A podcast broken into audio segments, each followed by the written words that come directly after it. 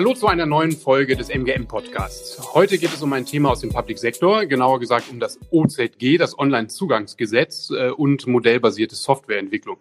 Dazu spreche ich jetzt mit meinem Kollegen Janos Stand. Er ist stellvertretender Leiter Public Sektor hier bei MGM und sitzt in Köln. Hallo Janos. Ja, hallo Daniel.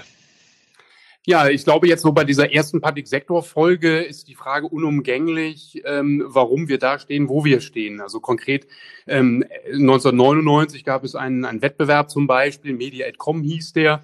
Da gab es äh, sage und schreibe 20 Millionen D-Mark noch für, den, für eine Siegerschaft, also für drei Siegerstädte. Dann hatten wir den Aktionsplan Deutschland Online, den IT-Staatsvertrag, E-Government-Strategie des Bundes etc. Woran liegt es deiner Ansicht nach, dass wir Bürger, Bürgerinnen und Unternehmen immer noch eigentlich mehr in die Amtsstuben müssen, als das Ganze online erledigen zu können? Ich glaube, äh, gerade äh, vor dem Hintergrund dieses ähm, äh, Rückblicks 20 Jahre, denke ich, dass einfach lange Zeit das Thema nicht ernsthaft angegangen wurde. Ich glaube, das ist so pauschal die richtige Aussage. Und jetzt über OZG, das OZG-Gesetz, ist das ganze Thema zum ersten Mal wirklich mit Druck und Nachdruck auf die Agenda von Kommunen, Ländern und Behörden und Ministerien gekommen. Aber wo liegt dann der, der, der Kern? Ist es fehlender Wille, Mindset, dann doch zu wenig Geld, 20 Millionen D-Mark, äh, äh, Befindlichkeiten vielleicht untereinander? Ich äh, halte das wirklich für eine äh, einfach eine äh, fehlende Priorität, die äh, man diesem Thema zugeordnet hat in der Vergangenheit. Also vor zehn Jahren da gibt es sicherlich Ausnahmen. Äh, bestimmte Bereiche sind ja sehr digital, äh, beispielsweise die Steuer, mein Elster.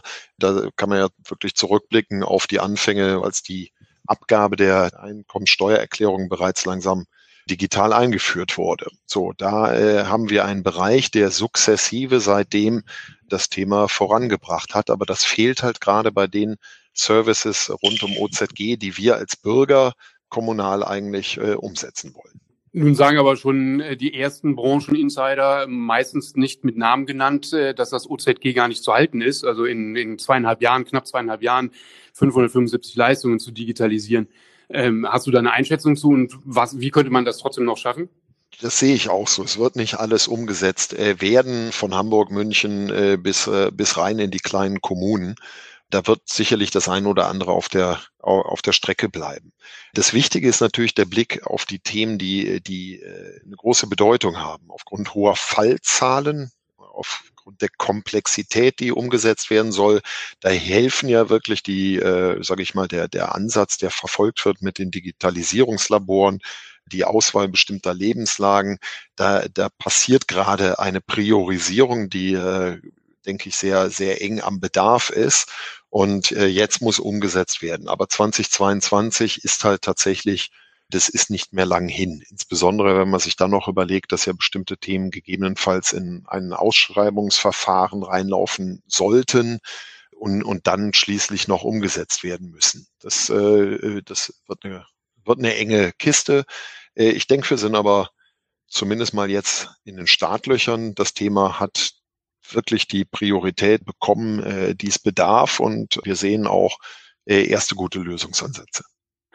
Reicht denn die Priorität, die es jetzt gibt, dafür aus, um mit klassischer Softwareentwicklung äh, das noch zu wuppen? In der Regel sind die, sind die Softwareprojekte ja ganz oft äh, out of time budget und quality. Ja, äh, absolut. Das stimmt natürlich. Man muss, äh, denke ich, gucken, was jetzt wirklich umgesetzt wird. Ist es nur der Antrag, den ich digital äh, realisieren möchte, um mein Ziel OZG-Umsetzung 2022, das Interface zum Bürger und zum Unternehmen wirklich abzubilden? dann äh, glaube ich, äh, lässt sich da eine Menge machen. Es gibt unterschiedliche Formularserverbetreiber, die sind auch äh, zum Teil ja wirklich schon gesetzt in Ländern auf kommunaler Ebene, äh, in den Ministerien. Das hilft sicherlich. Menge konzeptionelle Arbeit zu tun. Äh, das ist aber ja nur, sage ich mal, ein, ein gewisses Feigenblatt. Wenn es wirklich darum geht, dann einen Prozess digital abzubilden, nämlich von der Antragstellung bis rein in die bis zum äh, Verwaltungsmitarbeiter, dann äh, sind herkömmliche Softwareentwicklungsprojekte nicht der richtige Ansatz, äh, weil wie gesagt schon allein die Pflichtenhefterstellung, äh, die Durchdeklination dessen, was da benötigt wird, äh, Umsetzung, Testing und so weiter, das am besten noch im Wasserfallansatz, das, äh, das, das wird nicht funktionieren.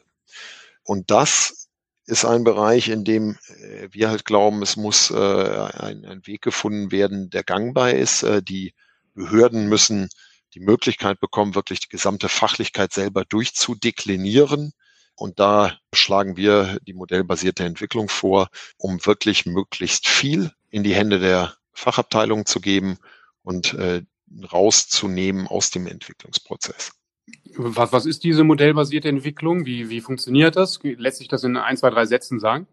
Ja, das ist der Ansatz, ähm, Fachlichkeit in Modelle zu gießen. Und was ist Fachlichkeit? Fachlichkeit ist halt beispielsweise, das sind äh, die äh, Felder, äh, die Datenfelder, die man benötigt für die Bearbeitung eines Antrags und für die Kontrolle im Fachverfahren.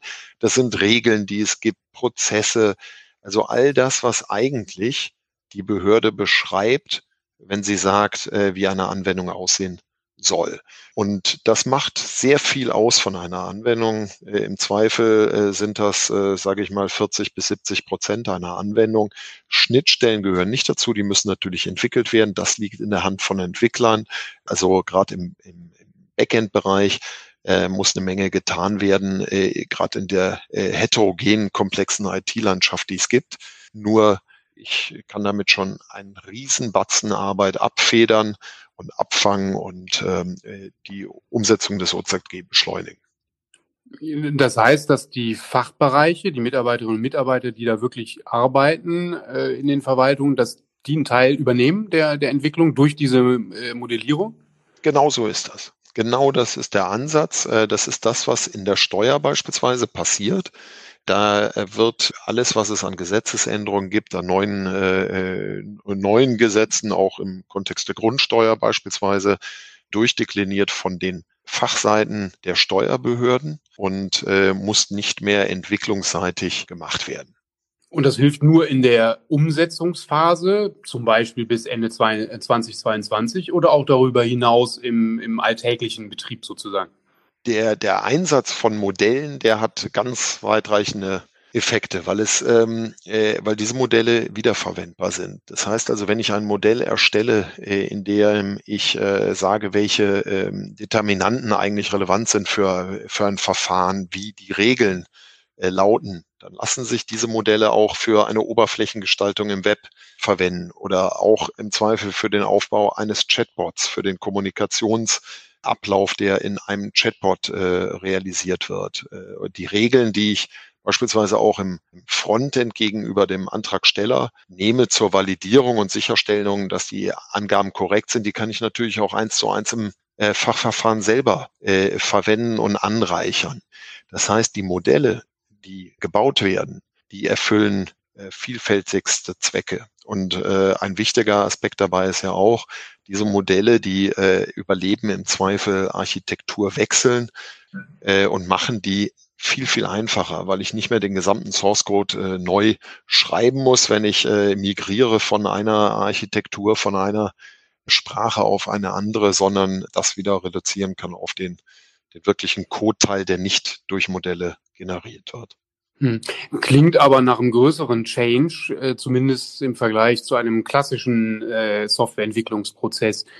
Das ist ja nun auch auf der Zeitachse auch zu berücksichtigen. Ähm, kauft man sich das ein, so eine modellbasierte Entwicklung, dadurch, dass es dann eigentlich dann doch noch länger dauert, weil die Mitarbeiter, Mitarbeiterinnen mitzunehmen, dann eigentlich ähm, zwar nachhaltig ist, aber trotzdem den Zielpunkt 2022 nicht einhalten lässt? Mitarbeiter äh, im Kontext der Digitalisierung mitzunehmen, ist eh eine Herausforderung, denke ich, in den Verwaltungen. Da wird aber eine Menge rein investiert aktuell. Äh, und es äh, hört man auch auf jedem Kongress, das ist genau äh, ein Thema, was, äh, was auf der Agenda ganz oben steht. Äh, jetzt wirklich die Mitarbeiter zu schulen für den modellbasierten Ansatz ist eigentlich da im Vergleich in der geringere Aufwand. Also nach zwei Tagen Schulung äh, kann auch jemand, der eine gewisse Affinität rein hat in logische Denkstrukturen äh, oder, oder äh, IT-Anwendungen, der kann geschult werden, dann selber äh, bereits Modelle zu definieren. Und äh, dann gewinne ich extrem Speed. Das heißt also, der, der, der Schulungsaufwand, der ist, der ist natürlich da. Man wird sich überlegen müssen, wer sind denn genau die richtigen Kollegen, die ähm, jetzt äh, unterstützen können. Und die kriegt man aber sehr schnell abgeholt. Das Schöne ist, dass die Kollegen sehr, sehr schnell sichtbare Erfolge haben, weil sie sehr, sehr schnell Prototypen sehen können, die dann weiter wachsen können zu, zu ausgewachsenen äh, Anwendungen, die sich integrieren lassen in komplexe heterogene Landschaften äh, und dann wirklich ein Kern werden in der IT-Infrastruktur von einer Behörde. Nun soll ja ein anderer Beschleuniger das einer für alle Prinzip sein, also die Wiederverwertbarkeit von Lösungen. Kann denn überhaupt zum Beispiel, wenn wir bei euch bleiben, eine, eine OZG-Umsetzung von Köln in Düsseldorf, äh, gefährliches Pflaster oder umgekehrt die Düsseldorfer in die Kölner Lösung übernehmen? Das Komplexe ist in Deutschland in unserer föderalen Struktur, dass natürlich unzählige Kombinationen von, äh, von Lösungen existieren. Da gibt es äh, Portallösungen, äh, der Dataport in den nordischen Ländern, es gibt äh, Portale in, in Baden-Württemberg und dergleichen. Dann äh, gibt es unterschiedliche Formularserverbetreiber, unterschiedlichste Fachverfahren für ein und das gleiche Thema. Und wenn ich, wenn ich mir über die unterschiedlichen Ebenen angucke, wie viele Kombinationsmöglichkeiten es gibt, dann, dann wird schnell transparent, äh, dass es da eine Komplexität gibt, mit der wir leben müssen. Und das wird natürlich auch eine Wiederverwertbarkeit im Zweifel an der einen oder anderen Stelle behindern. Das heißt also, ein, ein Blueprint, die Umsetzung eines, ähm, eines Digitallaborergebnisses in einem, in einer Kommune im, im Westen Deutschlands, die hat im Zweifel nicht wirklich, wirklich eine äh, Wiederverwertbarkeit in, in einem ganz anderen Teil Deutschlands. Es, es ist also mehr eine rechtliche äh, Frage und äh, eine Frage der, der Regelungen vor Ort in Kommunen und Ländern als eine technische. Ich würde denken, es ist primär eine technische. Das heißt, so. das heißt also, äh, wenn, wenn, wie gesagt, eine bestimmte IT-Infrastruktur gegeben ist, äh, mit einem äh, Fachverfahrenshersteller, mit einem IT-Dienstleister, äh, äh, der in einer Kommune äh, irgendetwas tut und macht unter Verwendung einer bestimmten Architektur und dergleichen, äh, Verwendung äh, eines äh, Formularservers äh, eines bestimmten, dann, dann setzt das sehr, sehr wichtige Rahmenbedingungen vor. Und äh, diese Rahmenbedingungen, die wird man in, innerhalb kürzester Zeit, innerhalb von äh, den verbleibenden äh, Monaten bis äh, Ende 2022 nicht ändern können, sondern das sind, äh, würde ich sagen, das sind zum großen Teil gesetzte Parameter. Und die haben einen Einfluss darauf, wie wiederverwertbar ein Ergebnis aus einem bestimmten Digitallabor ist, also ein Blueprint. Kann ich den umsetzen hm. oder nicht? Da gute Überleitung zu meiner letzten Frage, auch um den Bogen zu schließen vom Anfang. Die erwähnten 20 Jahre virtuelles Rathaus hieß es damals. Wo glaubst du, stehen wir 2025, also in fünf Jahren und das dann auch noch einige Jahre nach zumindest dem offiziellen Ende oder der offiziellen Ziellinie vom OZG? Ja, das ist doch äh, ganz schön. 50, äh, 2025 sollten wir dann das Ergebnis auch erreicht haben, was du in diesem Artikel äh, von, wann war das? 1999 99 auch bereits umrissen hast. Also ich glaube, äh, bis dahin werden wir tatsächlich unsere Behördengänge, äh, zumindest die relevanten, die man als Bürger macht, äh, so in einem in einem Leben wirklich größtenteils digital realisieren. Da sehe ich, da sehe ich dann keine, keine Probleme mehr. Na, wir nehmen dich beim Wort, würde ich sagen. vielen Dank, Jan. Ja, vielen Dank. Bis zum nächsten Mal. Ciao. Danke dir. Tschüss nach Köln.